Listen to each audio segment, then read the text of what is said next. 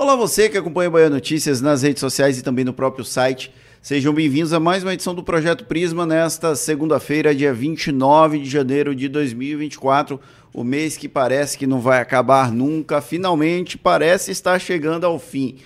Tem estreia aqui na bancada pela primeira vez o nosso repórter Sérgio de Sales participando do Projeto Prisma. Seja bem-vindo, Sérgio. Muito obrigado, Fernando. Ótima tarde, prazer estar aqui.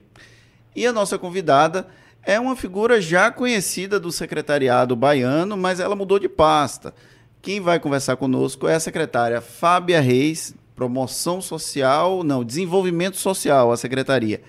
E aí eu peço que ela também se apresente para os nossos espectadores, para que as pessoas comecem a conhecer um pouco mais sobre Fábia Reis. Seja muito bem-vinda, secretária. Eu que agradeço. Boa tarde, Fernando. Boa tarde, Sérgio, toda a audiência do Bahia Notícias. É um prazer. Hoje eu estou secretária de Assistência e Desenvolvimento Social. Estive anteriormente na CEPROM, foi quando estive aqui para a gente também fazer um balanço. E muito obrigada pelo convite, pela oportunidade de a gente falar sobre as ações da secretaria. É uma secretaria que foi resultado justamente da transição, enfim, de governo para o governo Jerônimo. Antes nós éramos aquela secretaria que abarcava muitas pautas, então a gente reorganizou, que era a SJDHDS, e agora... Ninguém nunca nem sabia a sigla, né? A senhora, a senhora está melhor, porque muita gente tá não vendo? decorou essa sigla. Então, facilitou nas, não somente a leitura, o nome, mas também essa reorganização para que pautas tão relevantes pudessem ser tocadas com as devidas prioridades. Então, hoje a gente tem a Secretaria de Justiça e Direitos Humanos, nós temos o secretário Felipe Freitas à frente. Esteve aqui conosco tem 15 dias, mais ah, ou ele menos. Ele é genial. E também agora a Secretaria de Assistência e Desenvolvimento Social, que eu tenho a honra aí é, de estar ao lado do nosso governador Jerônimo, estruturando as suas pautas. Para quem não sabe quem é Fábia Reis, conta um pouquinho da sua trajetória para chegar até aqui. O Projeto Prisma também tenta desmistificar as figuras por trás do poder, né? A senhora é uma mulher que tem um espaço importante dentro do governo do estado. Então, conta para os nossos espectadores quem é Fábia Reis. Tá. Então, de maneira bem objetiva, né, fazer uma biografia. Eu sou originalmente de Itamaraju, é, extremo sul da Bahia. Já chego aqui, morei também um período em Itabuna e chego aqui em 90 2007, há bastante tempo aqui em nossa querida capital. Da minha biografia, é, muitas pessoas já sabem, eu inicio a minha vida de militância no Movimento dos Trabalhadores Rurais Sem Terra, é, e de lá para cá uma interseção grande com outros movimentos sociais, notadamente o movimento social negro, os movimentos vinculados à pauta das mulheres, da luta antirracista, enfim, dos movimentos que lutam aí por ampliação de direitos, direitos humanos é, povos e comunidades tradicionais. É, para falar dessa, dessa minha trajetória, dessa minha formação, eu diria, política também, é, na, na minha vivência com os movimentos sociais. Do ponto de vista é, acadêmico, eu me formei em administração, depois eu já migrei para as ciências sociais, então, pela Universidade Federal de Campina Grande, eu sou mestre em sociologia, é, doutora e pós-doutora em ciências sociais. E na gestão pública aí dessa biografia, eu inicio na secretaria antiga, pasta que hoje ocupo, que era a de combate à pobreza, quando Arani Santana, um abraço para a nossa querida ouvidora da Bahia, é, fui assessora de Arani e atuei lá como gestora de planejamento e informação, o primeiro cargo na gestão pública. Depois sigo então para a Secretaria de Política para as Mulheres, quando Wagner criou aquela secretaria e eu fui chefe de gabinete com a nossa querida secretária, primeira secretária de Política para as Mulheres é, com Lucinha. E na sequência eu fui então é, coordenadora de comunidades e povos tradicionais na CEPROM, Lucinha era secretária.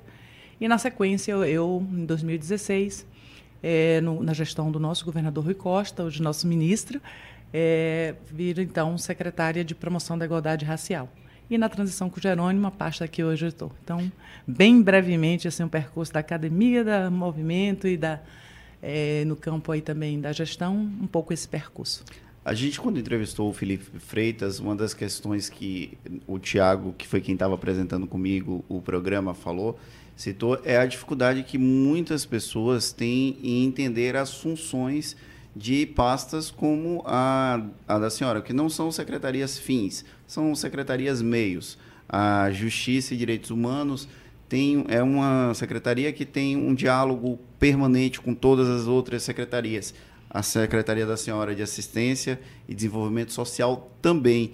Como é que funciona efetivamente essa pasta para que os nossos leitores, os nossos espectadores conheçam um pouco da ação que é desenvolvida na prática pela pasta?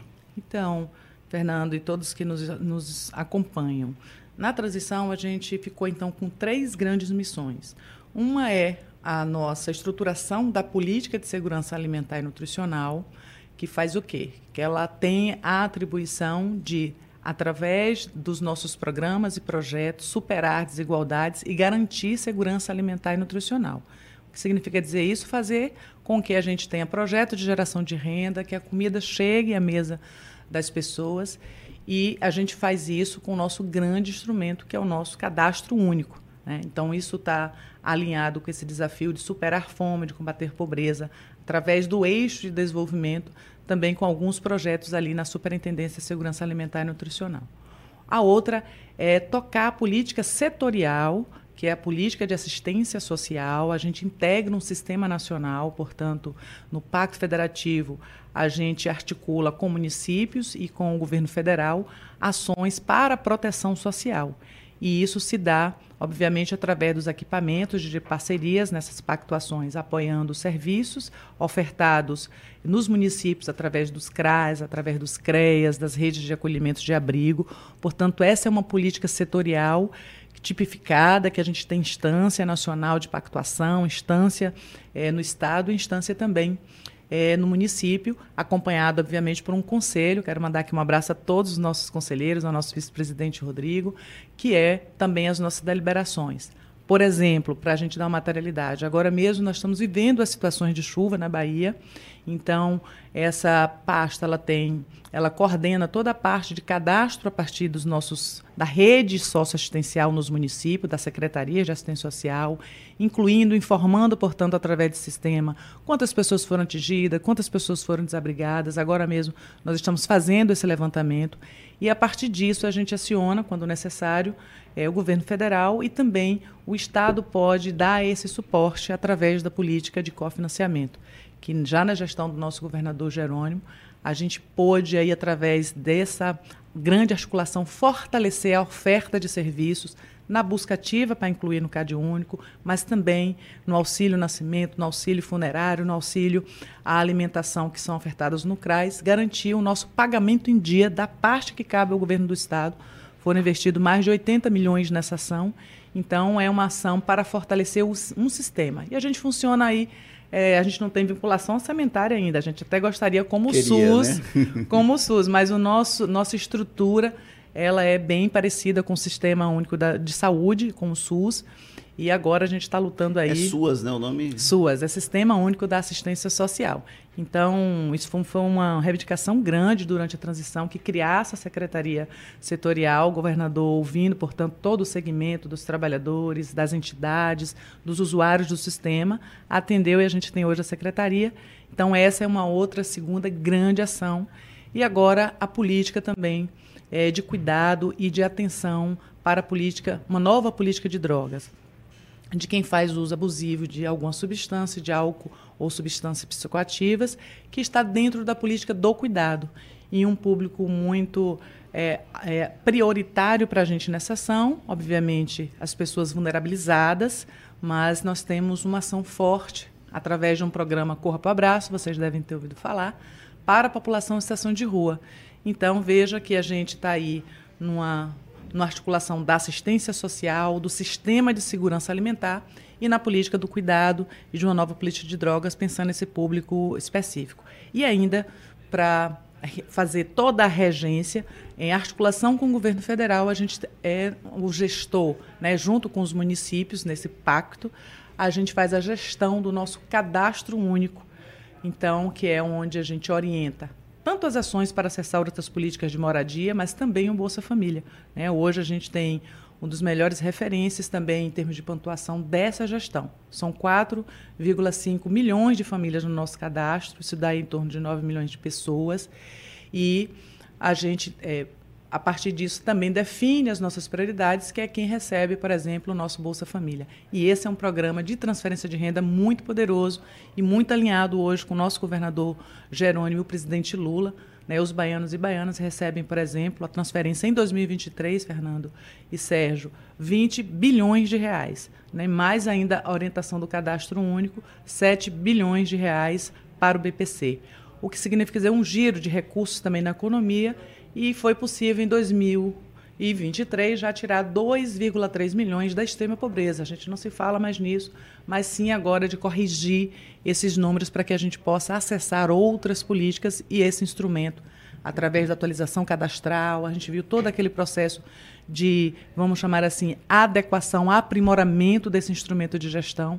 E a Bahia tem sido referência nisso e a gente se orgulha muito, fruto dessa pactuação. Então, basicamente, é, a gente pode falar de alguns projetos, depois você pode me dar oportunidade, mas mais específicos. De, né? de, de, de, maneira geral, são essas três grandes superintendências, tendo aí o CAD único como sendo esse, também essa mola mestra, orientadora, né, um cadastro gerencial, e que alinha as nossas políticas com os desenhos que o governo federal também tem feito para o Brasil nessa retomada de enfrentar a pobreza, enfrentar a fome, estado grave e promover aí políticas de desenvolvimento social com dignidade para os baianos e baianas.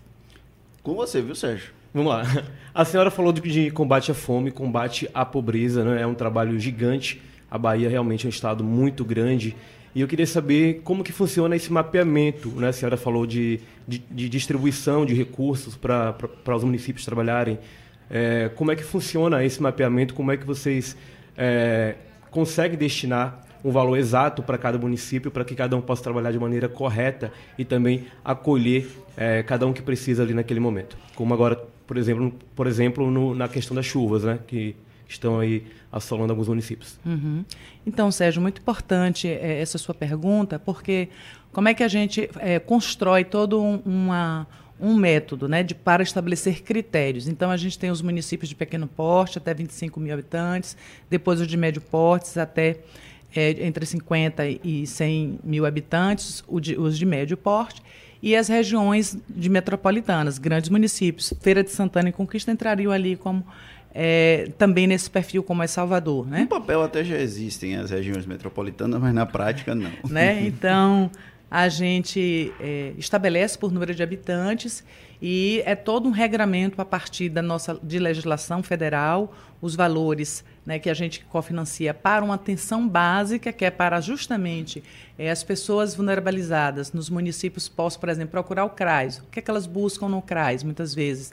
Elas buscam auxílio quando chega mais uma pessoa na família, em época de nascimento, é, aluguel social, é, em situações, por exemplo, suas casas estão comprometidas, uma situação, é, enfim, de enchentes, por exemplo, nesse momento. Podem também buscar, faleceu alguém, não tem essa assistência, isso tudo na atenção básica, que é onde também as equipes vão até essas famílias para incluí-las em outros programas e fazê-las é acessar direitos. Ativa. É a busca ativa, a busca ativa para inclusão no cadastro único. Então, é, os recursos que são repassados é para prover as equipes, né, de maneira o governo federal passa uma parte, o governo do estado e o município também. Então, por isso é o pacto federativo. E a gente tem, portanto, sistemas que são de tempo em tempo para atualização, incluir as informações e a gente podendo, portanto, fazer essas, é, é, essa destinação né, proporcional a cada é, perfil da população e tudo mais. Bom, isso da atenção é, básica. Da atenção especial, aí, por exemplo, indivíduos ainda que estão em situação de violação. Exemplo, quando uma criança ela sofre alguma ameaça, abandono, é, violação do seu direito, afastamento familiar, a gente entra na nossa no, no CREAS, né, nosso Centro de Referência de Atenção Especializado. Então já é um trabalho mais, além de prover as necessidades básicas, por isso a atenção básica, você entra com esse indivíduo com agravamento de violação de direitos. Então aí a gente constrói, por exemplo, redes, nós temos 18 é, unidades de acolhimento regional para crianças e adolescentes que sofreram algum tipo de violação e para também três casas-abrigos, que é para acolher mulheres em situação vítimas de violência, que aí a atenção básica da proteção social também nos ajuda a fazer esse trabalho. E tudo isso é feito de maneira que nós temos os conselhos municipais, que são instâncias deliberativas, assim como o nosso conselho estadual, e uma instância que é a Comissão Intergestores Bipartite, portanto, Estado e Município, e uma instância federal. Né? Bem simples, então é o governo federal, é a CIT, tripartite, governo federal, é, Estado município, para a gente fazer as grandes pactuações dos outros programas que é, é, nós somos é, integrantes. Né? Então, a gente ali, a pactuação é para quê? A pactuação para definir critérios, né? critérios é, em que a gente vai destinar, por exemplo, mais infância, então municípios com grande presença de crianças de 0 a 7 anos, município em que o número de, de violação do direito das crianças estão é, demasiado alto. Então a gente vai estabelecendo, portanto, é, na pactuação nessas instâncias e vamos fazendo, portanto, esses repasses, tá? Assim de maneira numa linguagem mais simples, né? Algumas assistentes social mais ali rigorosa, é algo que a gente está buscando cada vez mais uma tradução para que as pessoas possam compreender que a proteção básica é um direito constitucional e que a gente atua na instância mais imediata e também na áreas é, de proteção né, dos, dos serviços da atenção especial, de alta complexidade que a gente costuma dizer. Tem uma questão que me vem à mente quando a senhora estava explicando, que é a necessidade de um diálogo permanente com outros entes federativos, não apenas com o governo federal, que há um alinhamento que é visível e toda vez evidenciado pelo governador Jerônimo Rodrigues e com, pelo próprio governo federal, mas também com municípios que muitas vezes têm um grupo político diferente, é administrado por um grupo que é adversário ou que tem rota de colisão com o governo do estado. Como é que funciona o papel do município nesse processo de execução? Porque o município é o que está lá na ponta, é quem objetivamente vai executar essas políticas. Existe um diálogo ou existe algum tipo de dificuldade quando os municípios param para executar essas políticas que a secretaria da senhora é coordenadora, digamos assim. Então, Fernando, é, sua pergunta nos possibilita justamente enfatizar como é importante a gente ter políticas em formato de sistema. Por quê? Porque nós temos critérios e isso é uma política de Estado. Então, a política de Estado ela não está assim ali ao sabor apenas de deliberações ou vontades pessoais dos gestores. Você precisa seguir ou você está em descumprimento a uma legislação, a uma lei, a uma pactuação.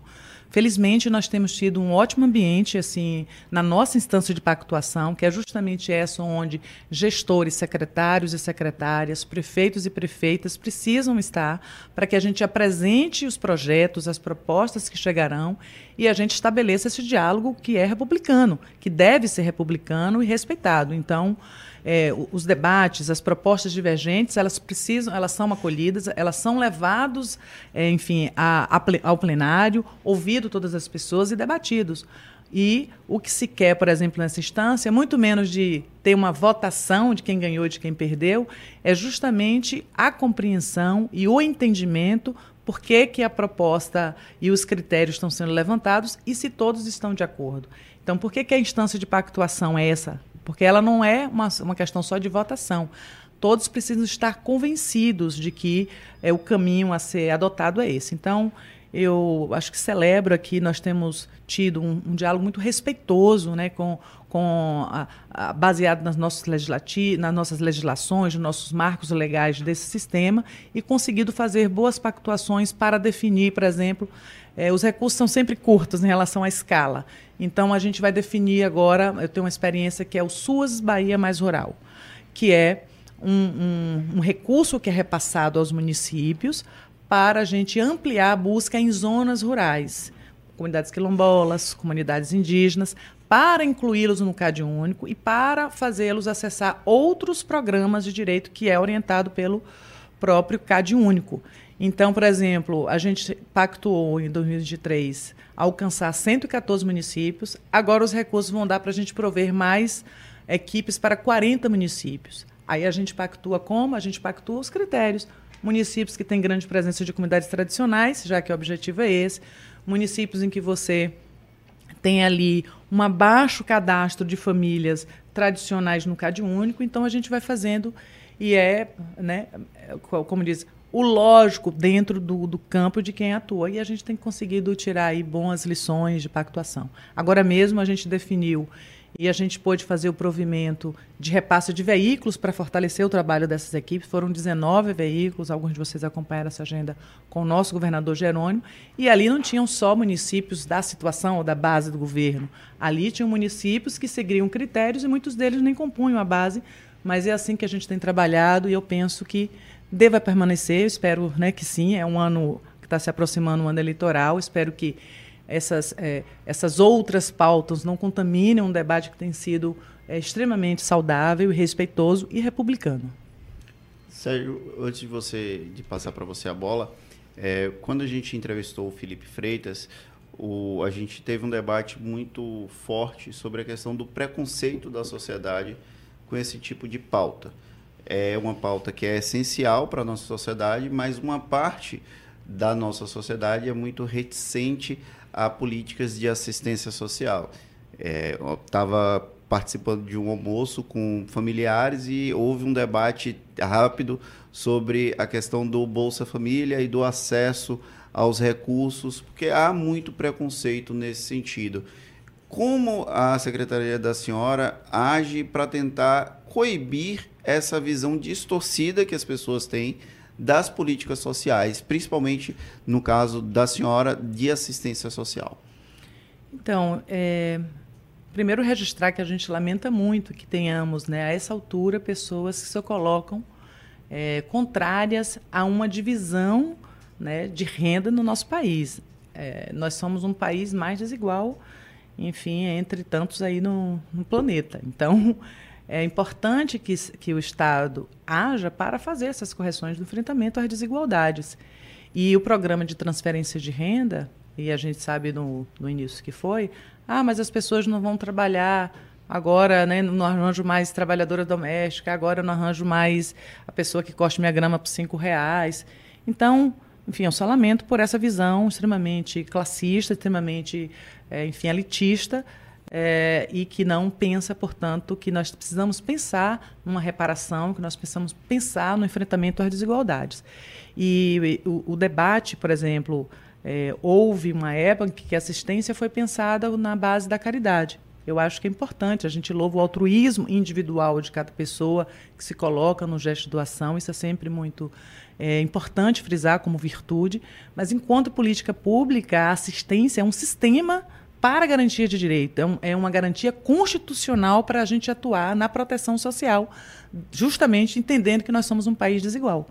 Então, as nossas campanhas, enfim, todo o debate que a gente faz em universidades com a população, e agora esse debate justamente para vinculação, é, tem uma PEC aí, foi aprovada na Conferência de Assistência Social, a 383, que é para a vinculação orçamentária de 1% da receita líquida do orçamento da União para cofinanciar esse sistema que garante é, é, essas correções e, e levar garantias de direito a um público que historicamente foi excluído e que, portanto, estão em vulnerabilidades e precisam do Estado para garantir uma vida de dignidade. Então, o que a gente, o que a gente quer é, com esse debate é dizer, olha, nós não estamos na chave do assistencialismo, isso já foi do passado, porque quanto mais pobre, e as pessoas faziam uso disso politicamente para que eu lhe dou um saco de cimento, eu lhe dou aquilo e tal, e, e você fique refém, até as pessoas que estão realmente tão vulnerabilizadas que elas ficam gratas e, e, e, sentindo até uma dívida com certas pessoas que fazem isso. O que a gente quer dizer, não, isso aqui não é uma esmola, isso aqui não é uma dádiva individual, isso aqui é um direito constitucional seu. É isso que a gente tenta cada vez mais difundir nessa sociedade. Temos um país desigual, precisamos atuar. Está na Constituição a previdência, a educação e a assistência social para compor o nosso sistema de proteção. Então é isso que a gente trabalha é, a partir da assistência social enquanto garantia de direitos e proteção. E aí a gente lamenta, e para aquelas pessoas que reproduzem racismo, machismo, LGBTfobias é, e outras violações de direitos né, no campo dos direitos humanos, aí a gente tem a lei né? Mas a gente quer sempre fazer o bom debate, levar a pedagogia, informar muitas pessoas que não, não têm a informação correta e não compreendem, mas hoje a gente já tem um sistema bastante consolidado nacionalmente e avançando aí agora com as nossas conferências, participação retomada com o nosso presidente Lula. Então, seguimos em frente, Fernanda. É assim, né? Com, com muita, muita franqueza, mas entendendo a assistência enquanto um direito constitucional. A senhora falou de debate, né, de diálogo, é, vindo para a parte do debate principalmente. É claro que o governo escuta todos os municípios né, é, do nosso estado. Creio também que o, o, governador Jerônimo deva ter passado muitas ideias de, de, de projetos, de ações, quando a senhora assumiu a pasta. E aí fica no ar. Existe hoje algum projeto de vontade da secretária, do governador, que não foi ainda colocado em prática por falta de verba, por algum outro é, impasse aí que, que, esteja dificultando neste momento? Não, o, que nós estamos fazendo, e, por exemplo, tanto o governo federal, né, como nessa transição do nosso governador Jerônimo, a gente pôde fazer ali as primeiras modelagens do que tem sido uma intencionalidade do nosso governador todo mundo acompanha essa agenda dele, que é realmente nosso governador é, trabalhador, humilde, popular e não para, mas ele é também um grande gestor, então ele acompanha diretamente conosco a formulação dos programas, né? coloca teste, porque o que a gente quer não é só a marca, a gente quer realmente, o governador tem nos cobrado isso, que a gente chegue nas pessoas né? e que a gente chegue na população prioritária. Então, quando a gente faz um, um, um projeto como Corra para o Abraço, ele quer saber se a gente, inclusive, é, conhece as pessoas, as lideranças que estão ali à frente dessa grande organização, como, por exemplo, a população em estação de rua. Então, o que, que a gente leva realmente de concreto para a vida dessas pessoas no sentido de mudar e conferir dignidades e acesso a direitos. Né? Então, por exemplo, foi uma obstinação do nosso governador construir o Bahia Sem Fome. Então, todos nós, secretários e secretárias, ali com a nossa coordenação de assuntos estratégicos, né, é, ligada à, à Casa Civil, o secretário é, Afonso, o nosso coordenador Tiago Pereira, foi uma contribuição de todos os, sec os secretários. Então, tinha ali o desejo do governador de que a gente chegue a essas pessoas, que no caso da Bahia, né, no estudo da rede pensar, é 1,8 milhões em estado grave, ou seja, ausências de acesso a alimentos. Então, essa fase emergencial é importante e ele fez esse mutirão, essa convocação, para mobilizar, mas também para informar. Porque muitas vezes, por exemplo, na época das chuvas, as pessoas fazem doação, a tragédia é visível, as pessoas veem, então elas se sensibilizam. Se sensibilizam. Já no caso da fome, é esse silêncio. Cada um passa fome no reconto do seu cantinho, da sua casa, ainda que muito precarizada ali. E as pessoas não falam. Então, acho que primeiro foi dizer: olha, gente, no Brasil, infelizmente, a gente voltou ao mapa da fome nós temos um problema gravíssimo e que nós temos 1,8 de baianos e baianas. Ele sempre diz, não pode ser da boca para fora, tem que ser de verdade. Então, nós aportamos é, os nossos serviços, todas as secretarias, para que a gente tenha ações, essas emergenciais, fazer chegar essa distribuição, esse acesso ao alimento, e temos ações estruturantes, que são justamente a superação desse dessa perfil de pobreza, com geração de renda, com outros acessos a direitos, para que a gente vá fazendo essas correções de médio e longo prazo. É, então, você pergunta se a gente não tem algo ainda que a gente não fez. A gente projetou, está no nosso plano plurianual, o governador sancionou, levou. Então, a gente entra agora no desenho fazendo já grandes entregas. Eu vou, me permita mencionar, por exemplo, em 2023, a gente nos restaurantes populares são 5 mil refeições diárias. Então, a gente, a gente distribuiu é, 125.716 refeições, o que equivale a 125 toneladas é, de alimentos em 2023. Aí nós temos uma projeção para duplicar esse valor agora em 2024 com previsão orçamentária, porque a gente trabalhou com o finalzinho do orçamento anterior. Estamos agora aí, distribuímos 3 milhões 383 mil litros de leite em parceria com o governo federal no nosso, PP, é, nosso é, o nosso programa de aquisição de alimentos, que neste caso o recorte é o leite. E isso é uma rede integrada, que essa rede socioassistencial CRAS, CREAS, aí entrega também as creches, a gente distribui esse, esse alimento. Isso equivaleu a 3.385 toneladas, né, enfim, do alimento, leite, e os nossos restaurantes populares aí 690 toneladas. Ou seja, quando a gente soma esse, esse número junto com a arrecadação emergencial da Bahia Sem Fome, que foram mil toneladas em 2023, a gente está aí por volta de 5.200 é, toneladas é, que a Bahia distribuiu em alimentos concretamente para os baianos e baianas. E, ao lado disso, a gente fez ali os quintais produtivos, que é uma ação que leva a qualidade é, é, para mais de duas mil famílias que elas poderão, pela prática da agricultura familiar, os povos tradicionais, poderem prover, por exemplo, ter uma, uma proteína, criação de pequenos animais para ter uma proteína na refeição, de verduras, de legumes. Então, essa é uma ação. Foi um investimento aí de torno de 20 é, milhões nessa ação e mais 10 milhões para pensar também iniciativa de projetos coletivos e individuais no urbano. Então, vocês que nos acompanham no Bahia Notícias, é, fruto justamente de uma intencionalidade, ações programadas, a gente tem a Secretaria de Desenvolvimento Rural, que coordenou ações, foram grandes investimentos. E quando a gente olha esse número, a pobreza teve maior impacto em termos de fome, maior na, nas zonas periferias das cidades do que na zona rural. Não significa que não tenha, a gente está trabalhando isso de maneira coordenada. Mas exigiu da gente exigirá um esforço. Né? Por isso, mobilizar os catadores, as lideranças de bairro, enfim, envolver empresariado, envolver esse grande mutirão para a gente também chegar nas cidades. Né? Então, na área de segurança alimentar, a gente tem o nosso conselho, que nos ajuda a calibrar essa política. E a gente lançou agora também como um grande projeto, o um projeto de segurança hídrica, que integra, né? Água é alimento, no nosso caso é alimento. Então, a gente está com um edital aí para instalar, principalmente nesse período agora de estiagem, né, Sérgio? Então, os prefeitos, enfim, mas a gente em parceria também com o governo federal, a secretária Lília esteve aqui, nosso edital está aberto. São aí 969 cisternas que serão instaladas em 969 escolas, isso para garantir água de qualidade aos nossos jovens que estão ali na escola, tanto do Estado, mais uma vez na pactuação aí é, com os municípios também municipais, e também é, mais é, 2.700 para as, as nossas é, famílias, né? E esse é, de novo, os critérios famílias quilombolas, famílias indígenas, famílias com crianças numerosas de 0 a 7 anos.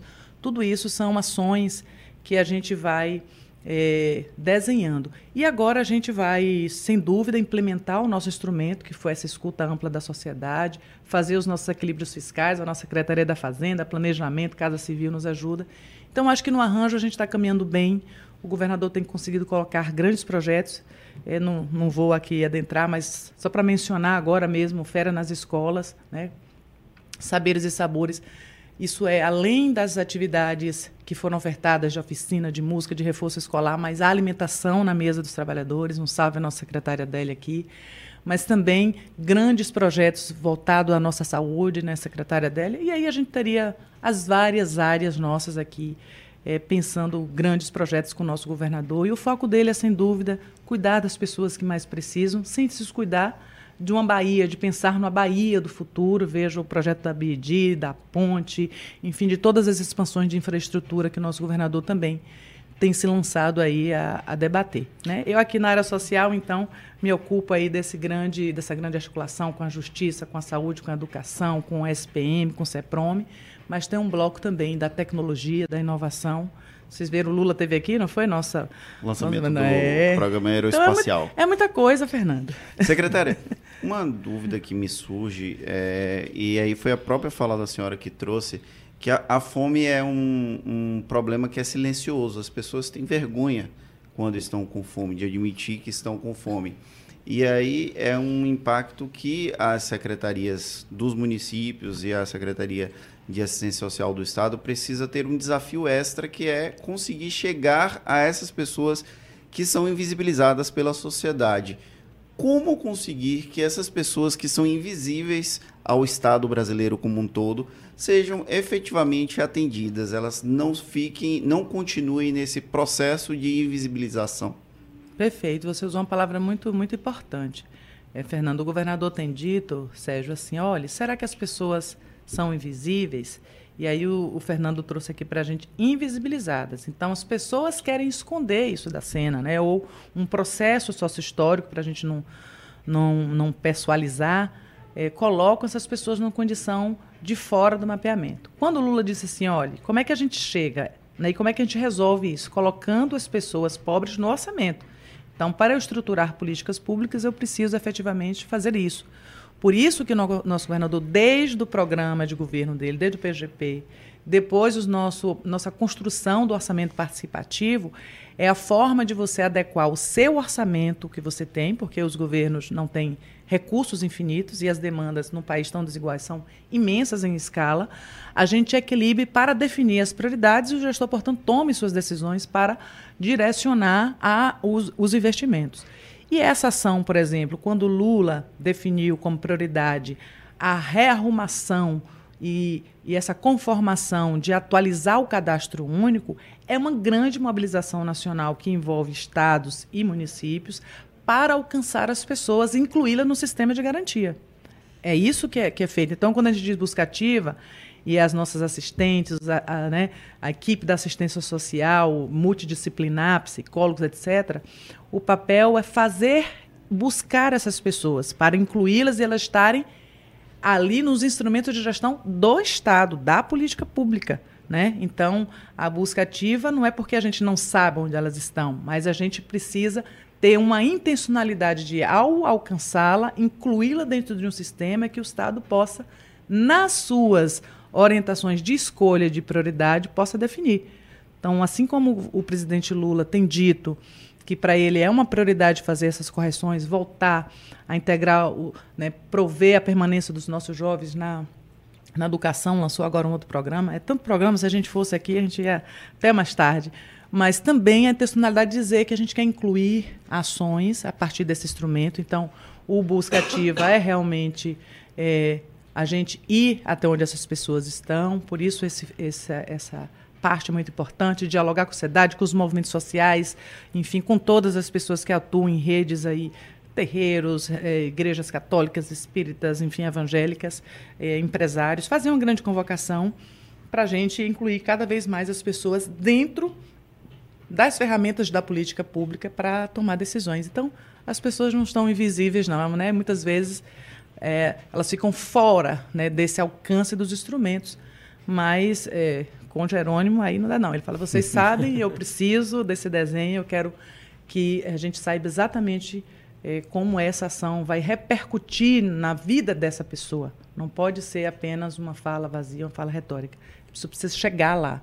Difícil, minha filha. Essa batina ali tem que ser bem direitinho. Mas a gente adora porque a gente confia que deve ser assim. Né? Então, é, a gente faz com muito prazer e estamos seguindo. Então, acho que nós teremos grandes anúncios, mas isso, o desenho das políticas estão ali para a tomada de decisão, né? em termos de escala de prioridade, Sérgio. A senhora falou aí nessa diversidade de, de ações, de projetos.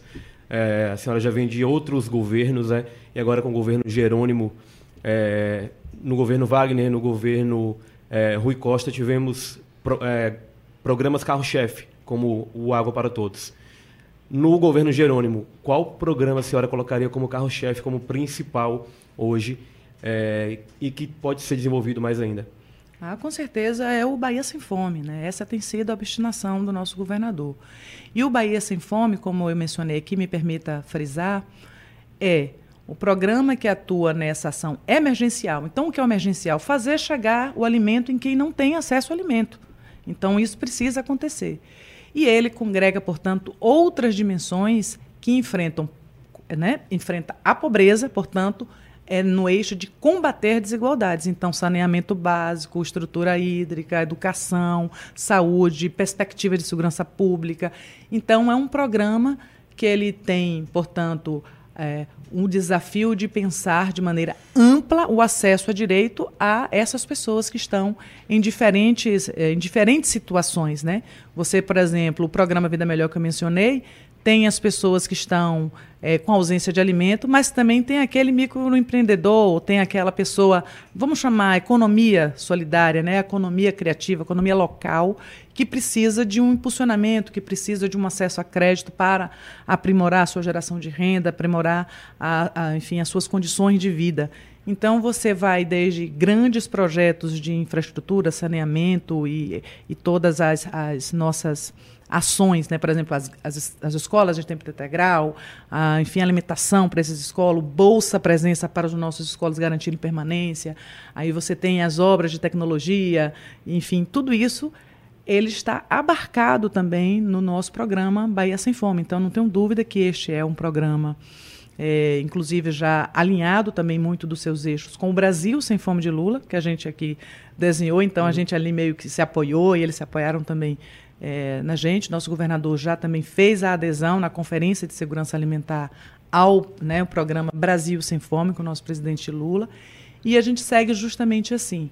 A gente sabe que muitas das ações hoje nós temos parceria. Acho que o nosso presidente Lula tem um carinho enorme pelo povo da Bahia e uma confiança, enfim, na forma como nosso governador, ao lado de Geraldinho, tem tocado o governo.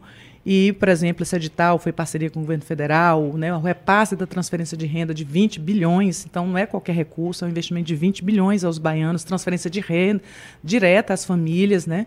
E o nosso governador entra aqui para complementando, Bolsa Presença para os nossos estudantes. Então, tudo isso faz com que é, a gente veja aí a centralidade né, de um programa que tem várias, vários eixos, eixos emergenciais, mas, sobretudo, o eixo é, estruturante de perspectiva de fortalecer os baianos e baianas e colocar a Bahia cada vez mais, né, pensando um futuro, um futuro inclusivo de combate às desigualdades e a gente fica muito feliz né, desse momento virtuoso, de um bom alinhamento com o governo federal e também nessa pactuação, como disse, no campo da assistência social, de uma pactuação bastante democrática e respeitosa nas nossas instâncias. Né? Aqui no Projeto Prisma, a gente também traz manchetes relacionadas aos nossos convidados. E aí eu peço a ajuda do Paulo Vitor Nadal para colocar a primeira manchete no ar, que é até da página da própria SEADES Durante o carnaval, a SEADES fará trabalho de prevenção à exploração infantil e de atendimento a pessoas em vulnerabilidade social. Foi postada na semana passada, no dia 24, está bem em cima. Eu queria aproveitar a oportunidade para perguntar quais são essas ações que a SEADES vai desenvolver ao longo da Folia de Momo, né? que é uma festa que reúne milhares de pessoas aqui em Salvador, mas não só em Salvador. Quais são as ações que a Secretaria vai desenvolver no período do Carnaval? Então, a gente está aí se somando a toda a área de proteção social, de direitos humanos. Né? Então, nós vamos trabalhar integrado. Sem dúvida, vocês já, já acompanham. Né? Então, investimento em segurança pública, em saúde, que é também da área social. Eles são proporcionais ao número de pessoas que a gente recebe, enfim, turistas e, e, e a gente da Bahia que gosta do nosso carnaval, melhor do planeta. Mas, assim, a SEADES, ela atuará em quatro grandes frentes. A primeira é também um trabalho integrado, que é junto com a SJ de Direitos Humanos, com a UECA, enfim, o Conselho da Criança e do Adolescente, CEPROM, SPM, enfim, no plantão integrado, é, dá no eixo contra, né, dando essa proteção às nossas crianças contra o trabalho infantil e a exploração sexual de crianças. A gente atuará, por exemplo, fazendo abordagem e alerta aos turistas no aeroporto, na rodoviária, no terminal marítimo e também as equipes nos percursos, né, que temos aí todas as festas, nossas equipes estarão ali distribuindo informações, fomentarolas, panfletos. A gente vai estar ali padronizado com a nossa logomarca. Nossa alegria é cuidar de gente. Então, nossas equipes vão durante todo o período aí de maneira integrada passar essas informações e alertar para que todos possam cuidar bem das nossas crianças, né? E aí, só lembrando que a gente também tem uma programação infantil é, ali apoiada pelo governo do estado, pelo Ourinho, exemplo, terão muitas atrações. Então, levem as crianças, olhem, vamos tomar conta, vamos proteger as nossas crianças. E a gente traz os nossos dois mascotes, vão estar ali na avenida, que é a Lulu Alerto e o Sim Atento.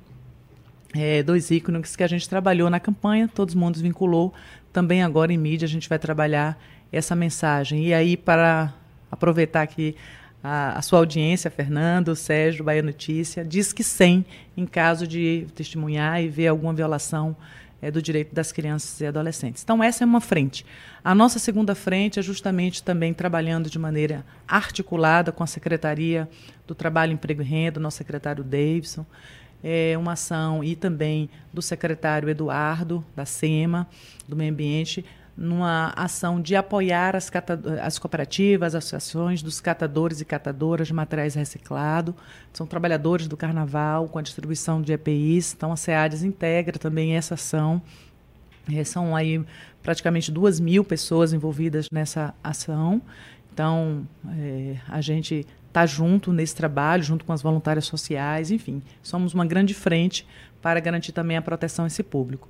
E pelo programa Corpo Abraço, a proteção à população em situação de rua, aí integrando o sistema de justiça, né? Eu acho que é importante reconhecer aqui o trabalho do TJ, da Defensoria, do Ministério Público, junto conosco é, dando essa proteção às, às audiências, é, enfim, de custódias que acontecem, que implicam pessoas que fazem uso abusivo de álcool e droga durante a festa, que são abordadas, são pessoas vulnerabilizadas.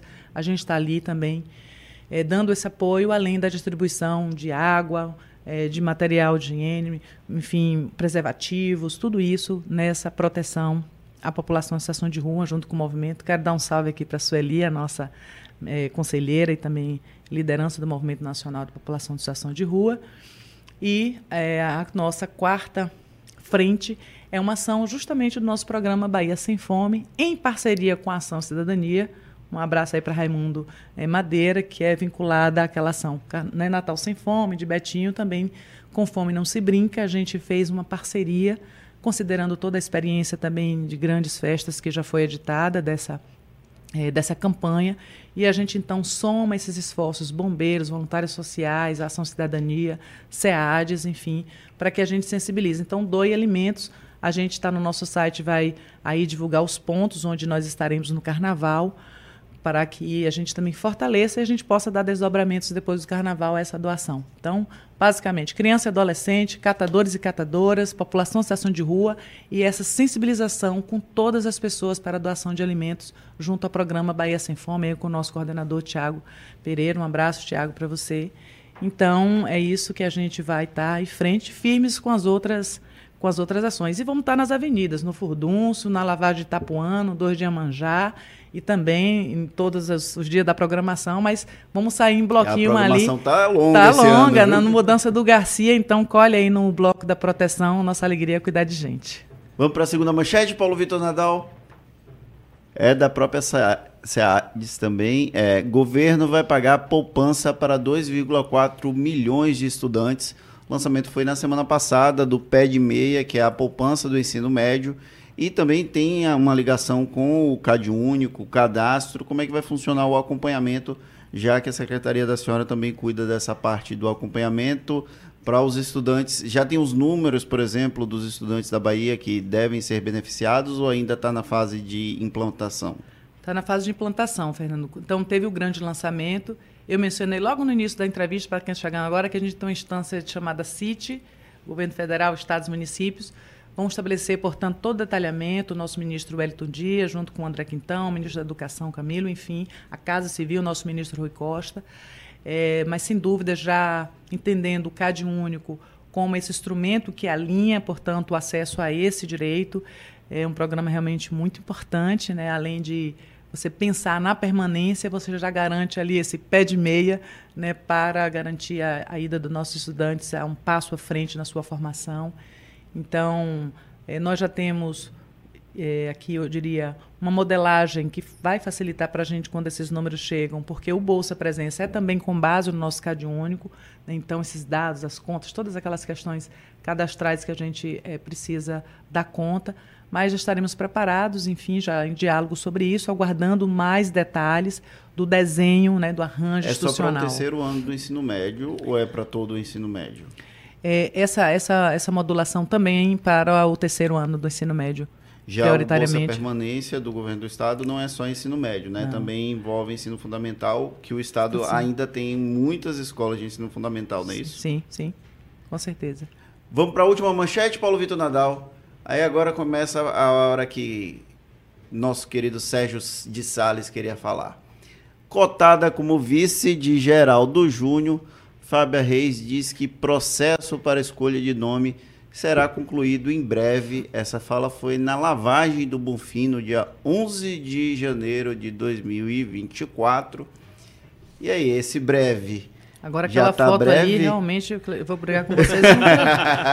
Ajuda a gente. Foi o nosso fotógrafo. E, e o Bonfim é uma correria, secretária, porque ele tem um apagão de sinal na internet. Não sei se a senhora passa por isso, mas ali na concentração do, da Igreja Nossa Senhora da Conceição da Praia, a gente não consegue falar com a redação, a gente não consegue mandar áudio, não consegue mandar foto. Aí é a primeira foto que chega, a gente já coloca. Rapaz. E aí não necessariamente vai ser uma foto boa. Mas tudo bem, tá desculpado ali. Veja. É, Enfim, da declaração, você me perguntou alguma coisa? Eu perguntei como é que vai ficar a vice. A senhora disse ali que era em Ah, breve, sim, né? pois Já tá. temos quase 20 dias. Se for dia 11, estamos no dia 29, então tem quase 20 dias. Mas Esse é porque breve o é quando? janeiro, o janeiro, como você disse, esse janeiro não acaba, entendeu? Aí tem uma sensação que passou muito tempo. Mas nós, eu falei aqui, em janeiro, não foi? Ainda estamos em janeiro, gente. Ora, pois. Então, veja, assim, mas é, fora aí as brincadeiras, o nosso governador está muito ainda focado, assim como todos nós, justamente no desenho das ações do carnaval, nesse ajustamento fino para o planejamento 2024, já materializando o nosso plano plurianual. Ainda terá uma abertura né, da Assembleia, agora dia 1 enfim.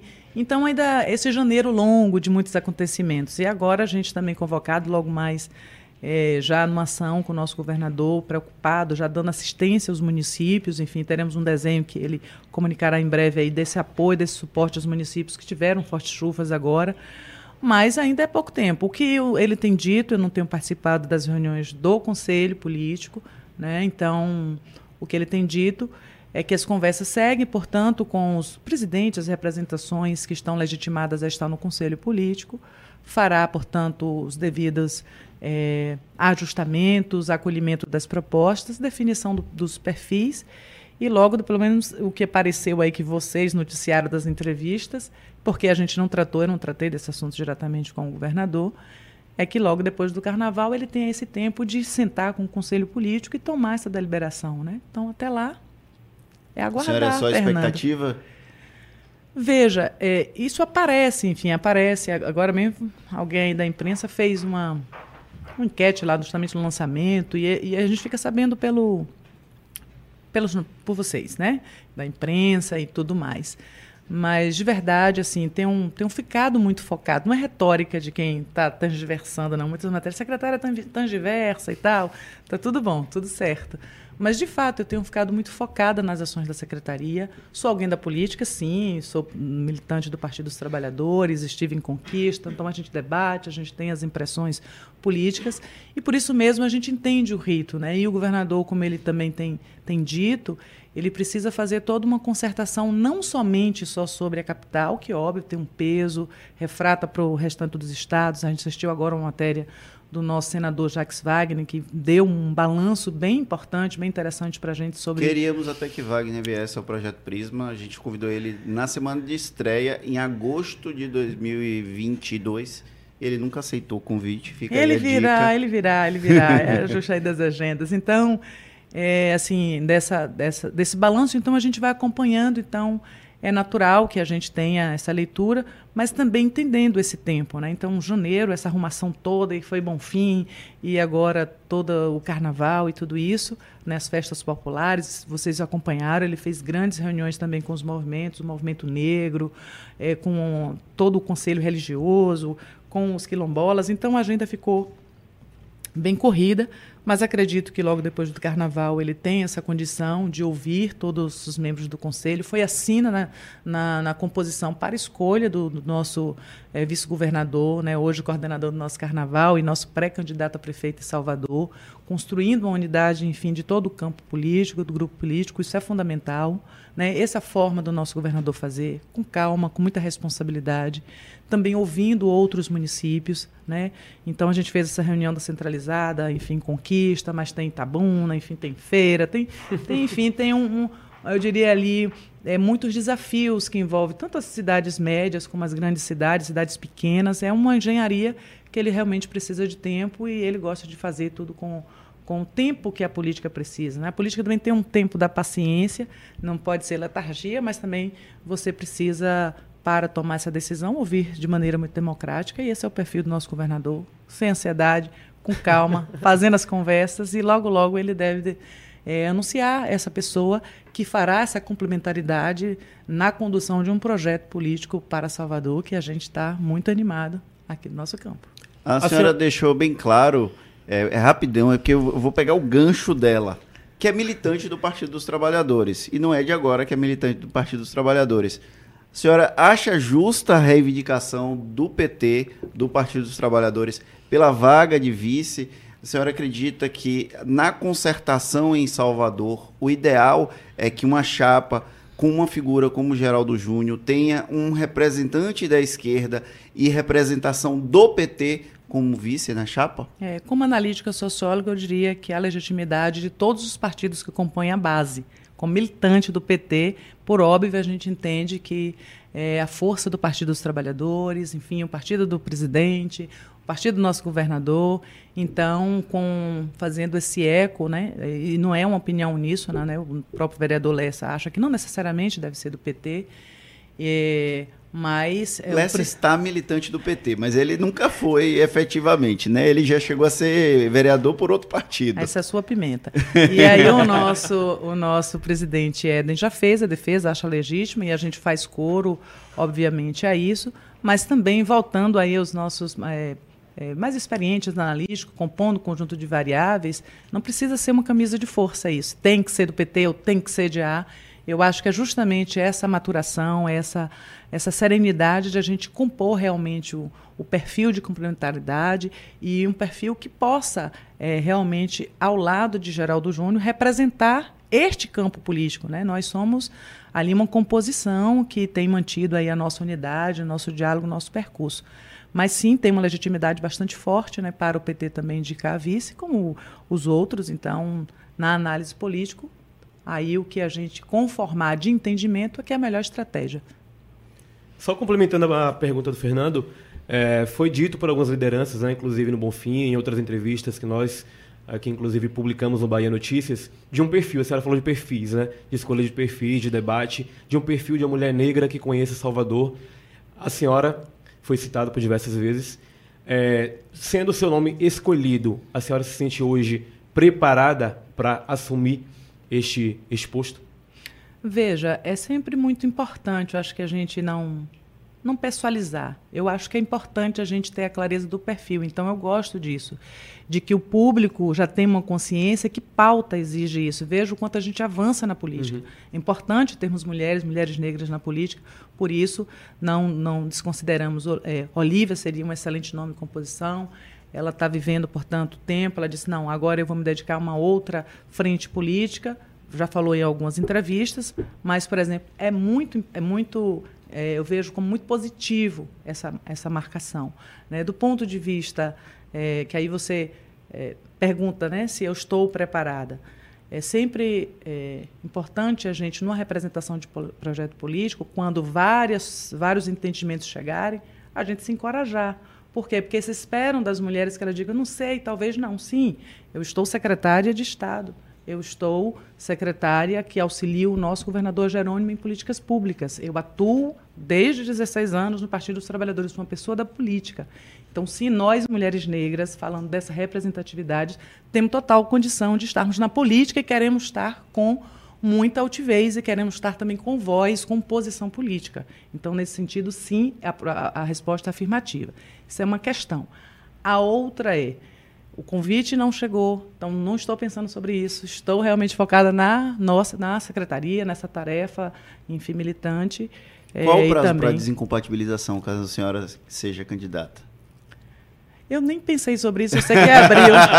eu joguei eu a casca de banana e ela não, não caiu, droga! É, eu acho que é, eu Tentei. Acho que, é, eu acho que é abril, acho que é abril, mas não tenho certeza. Né? Não estou acompanhando realmente o tão de, de pertinho isso. O deputado federal Valmir Assunção, uma figura que a senhora conhece, é, Sempre defendeu... colocam assim, a secretária Fábio, esposa de Valmir. É, não, eu juro que a gente colocou essa informação porque é uma informação que é válida porque é são duas figuras políticas importantes aqui da, da cena do Partido dos Trabalhadores Vou na cobrar. Bahia. Valmir Assunção, esposa de... Vou botar assim, marido, Eu né? coloco também, vamos colocar. É, ele deu uma entrevista para alguns veículos aqui da Bahia e disse que não há condições do PT não ter a vice do Geraldo Júnior aqui na capital baiana. A senhora concorda com o deputado federal Valmir Assunção? Estou perguntando com o deputado federal, tá? Não estou perguntando com o marido Valmir Assunção. Estou fazendo essa distinção. Então, ele já foi muito mais contundente em, deve, em ter uma posição aí é, verbalizada, enfim, defendendo, assim como o nosso presidente Éden. E aí eu fico de novo com o meu entendimento, que no campo das composições, não necessariamente, mas gostaria, enquanto militante, de que a gente tivesse. Então, acho que essa visão aí bastante afirmativa dele ajuda é, nesse processo é, de construção. Eu só fiz uma brincadeira aqui, mas não foi. É, essa, essa colocação aqui não foi não, a mais mas, ofensiva, não. não. Mas, eu acho, é mas é importante sim, porque a, a imprensa pontuar. tem um papel fundamental nesse processo.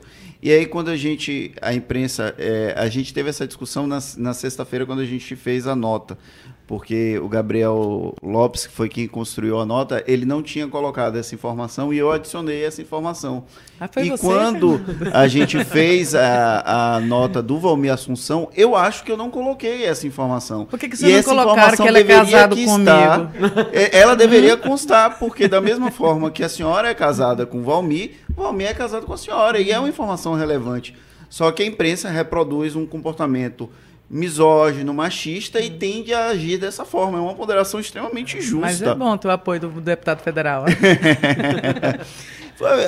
Agora, você tem alguma pergunta dessa parte mais séria ou a gente pode ir para a parte mais tranquila? Podemos ir. Eu ia perguntar como é que funciona isso. Senhora, é, o Valmir Assunção já não está no primeiro mandato de deputado federal, fica sediado em Brasília se mantém um relacionamento à distância? Como é que faz para lidar com isso? A senhora que é uma militante política, ele um militante político, e aí as agendas é muito difícil conciliar, não é não? Não, mais de quinta, aí chega, eu vou para uma agenda, se encontra na agenda, a gente costuma dizer, a gente se encontra na luta. então é tudo tranquilo. A gente aqui no Projeto Prisma, ela, a gente brinca sobre essa questão da parte de conhecer as pessoas para além do, da cena política, né? E uma das principais, uma das primeiras perguntas que a gente faz é se a pessoa gosta de beber. A senhora gosta de beber alguma coisa? Rapaz, eu gosto de beber muito moderadamente, uma cerveja. Não sou de destilados, não bebo destilado uísques, vodkas, caipiroscas, não bebo um vinho de vez em quando, até pode ser. Quais são os hobbies de Fábia Reis? Atualmente, meu amigo. Quando tem tá, tempo? Tá, tá, ler, ler acho que é bom, uma coisa que eu gosto muito, enfim, vendo academia. Gosto de ver filmes.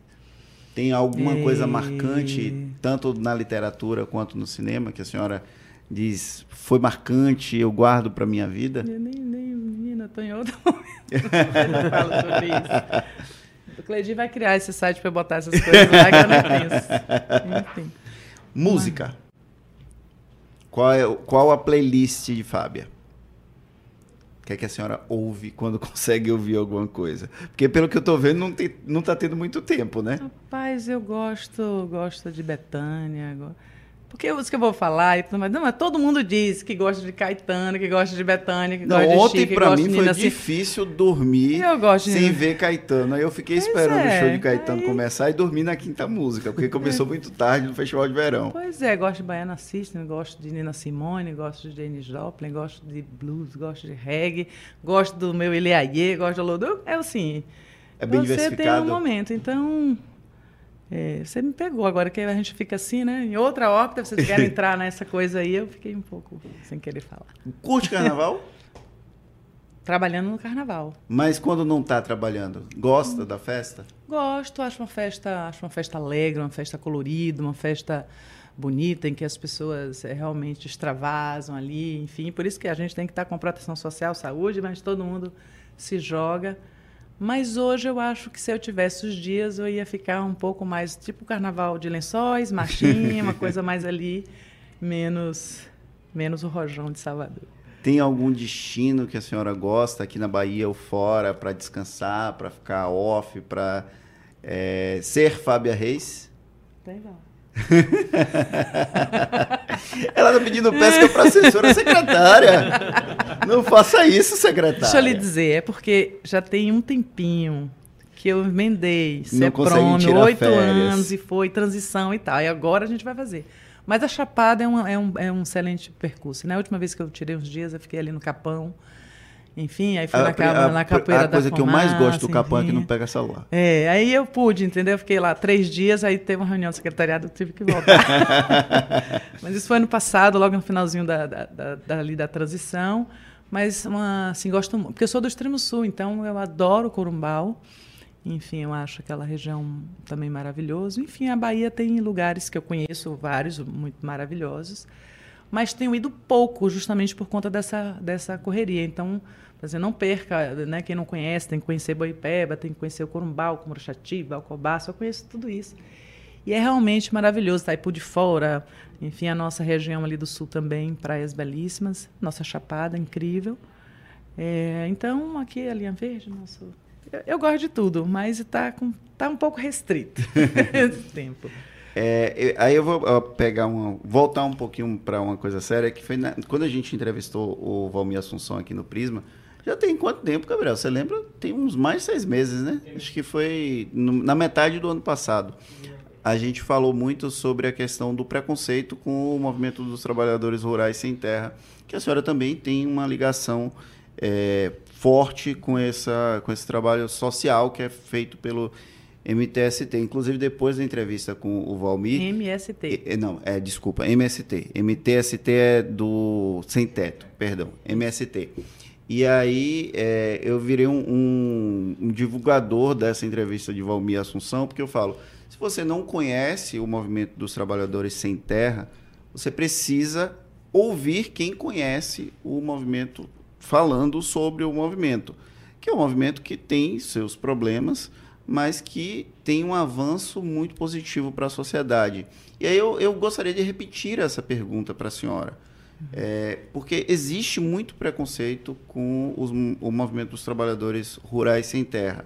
E a gente lida, inclusive estamos vivendo um momento de tensão com outra questão de invasão de terras envolvendo povos tradicionais, ali na região sul da Bahia, uhum, principalmente. Uhum, uhum. E eu aí aproveito essa, esse tipo de oportunidade para dar voz a, a, figuras que conhecem de perto o movimento, que podem efetivamente falar sobre o papel que esse movimento exerce na sociedade. Então, eu, queria que a senhora explicasse para quem está acompanhando pela primeira vez o Prisma, que vai acompanhar nos streams, esse papel do MST.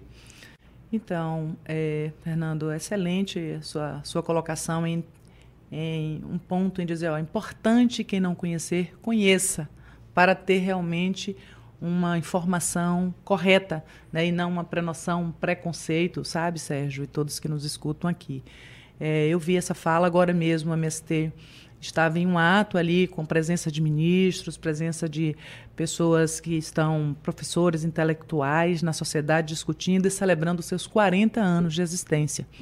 É, então, é, nessa oportunidade, reeditando os seus princípios de democratização da terra, de compromisso de inclusão das pessoas, de compromisso de uh, apoiar as iniciativas pelo meio ambiente, enfim, pelo, por essa é, acesso a, a, direitos das pessoas que estão fora. Então, a reforma agrária é um tripé do, um tripé do que eu estou lhe dizendo.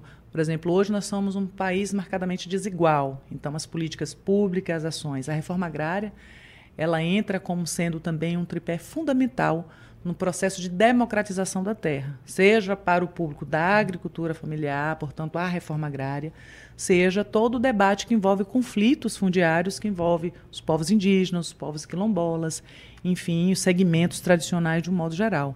Então, eu penso que o papel do MST, até em ser contundente, em trazer para a cena um debate importante que a sociedade brasileira precisa enfrentar, de desconcentração da terra, mas não somente de discutir os modelos é, dessa agricultura, os uso, portanto, o uso social da terra. Então, está lá na Constituição, no artigo 186, todas as terras que não cumprem função social devem ser destinadas para a reforma agrária. Então, o que, que o MST faz? Organizam pessoas para fazer garantir esse direito constitucional.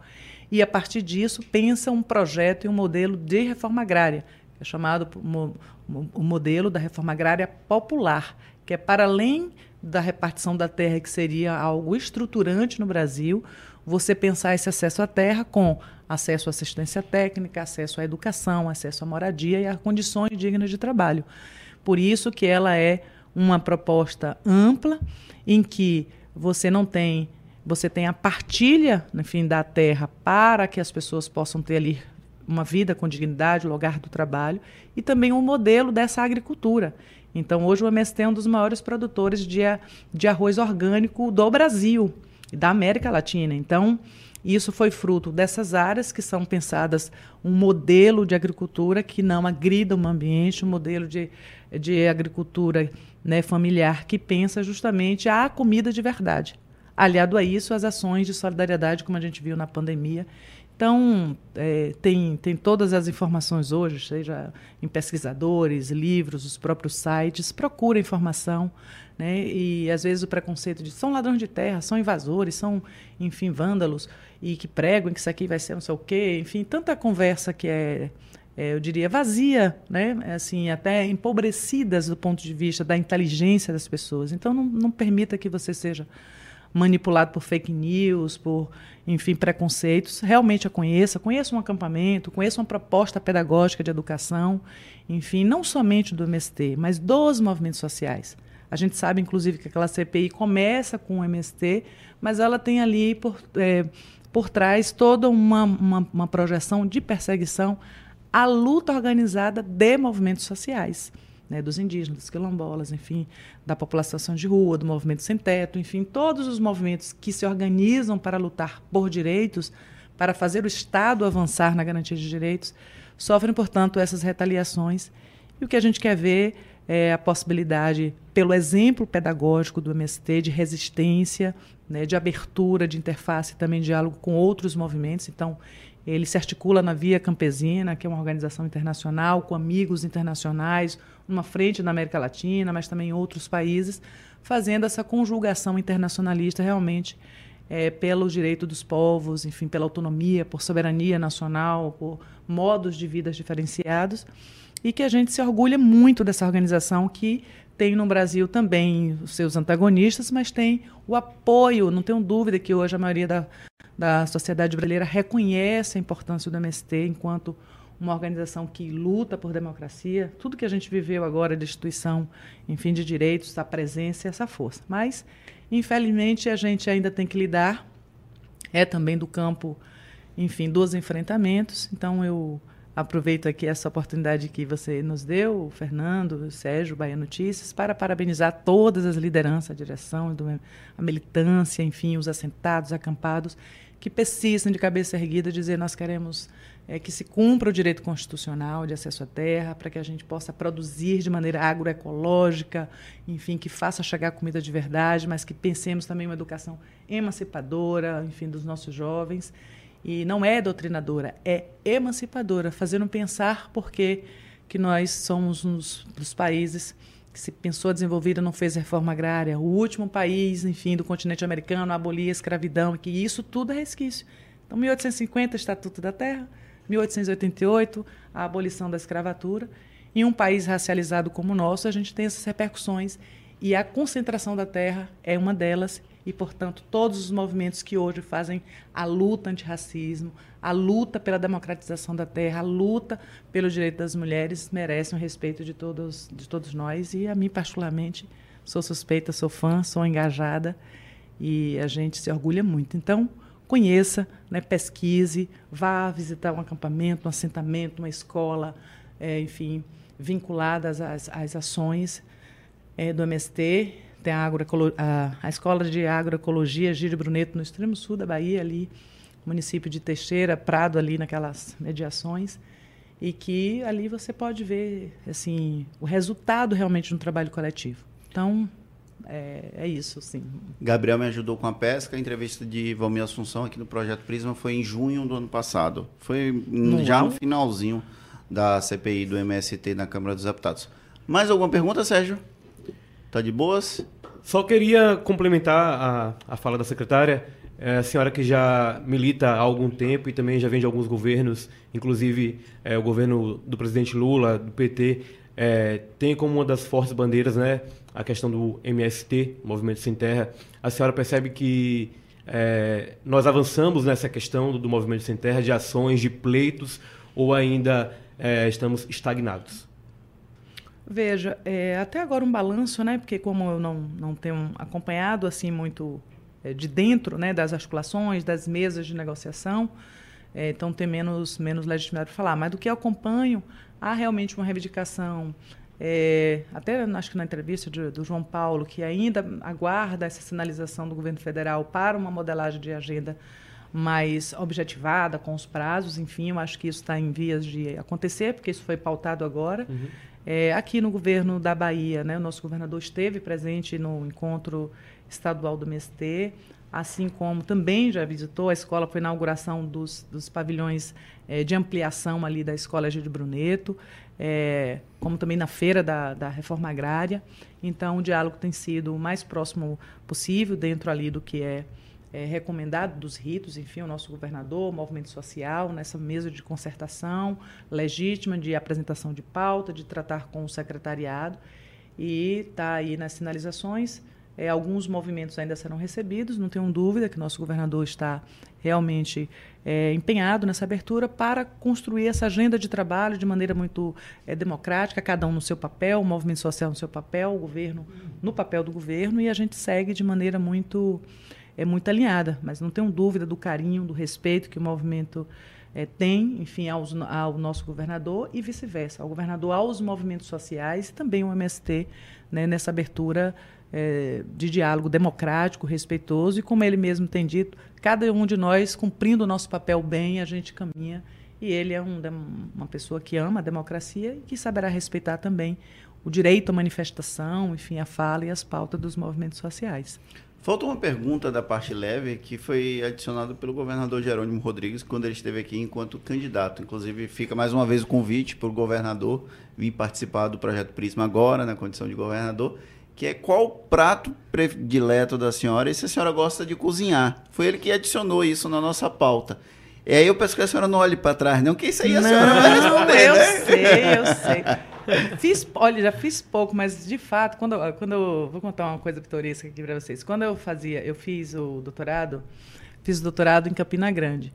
E aí tinha uma baiana, uma pessoa do Pará, uma pessoa do Maranhão, e cada um Normalmente estudante come mal, né? Fala, poxa, eu comi mal. Eu comi super bem, porque cada uma de nós na semana ficava com a responsabilidade de cozinhar. E eu fazia comida baiana, caruru, vatapá, muqueca, tá vendo? Você faço bem isso. E o meu vatapá eu desafio algumas pessoas aí. O vatapá é de pão, de, de pão, farinha? De pão. Porque de tem pão. vários tipos, né? Faço né? de pão, faço de pão.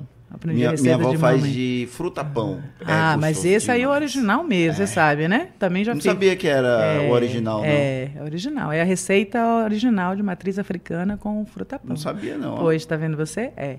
aí depois a gente vai fazendo essas inovações, mais prático, enfim. É, mas cozinho, gosto de cozinhar. E gosto de comida baiana, mas eu sou uma pessoa bem... Gosto muito de, de, de bacalhau, bacalhau forno. Eu, eu gosto dessas eu sou boa de comer, eu como bem. Bom, pessoal, o Projeto Prisma vai ficando por aqui. Eu queria agradecer primeiro a Sérgio pela estreia. Obrigado por estar aqui conosco, Eu Sérgio. que agradeço, Fernando, você, a secretária. Volte sempre, muito bom bater um papo né, sobre o nosso estado, sobre as ações, projetos. Parabéns. E agradecer a presença e a disponibilidade da secretária de vir aqui ao nosso estúdio gravar o Projeto Prisma. Muitíssimo obrigado, Fábio. Eu que agradeço, Fernando, ao, ao, ao ao Projeto Prisma, enfim, ao Bahia Notícia, ao Sérgio aqui.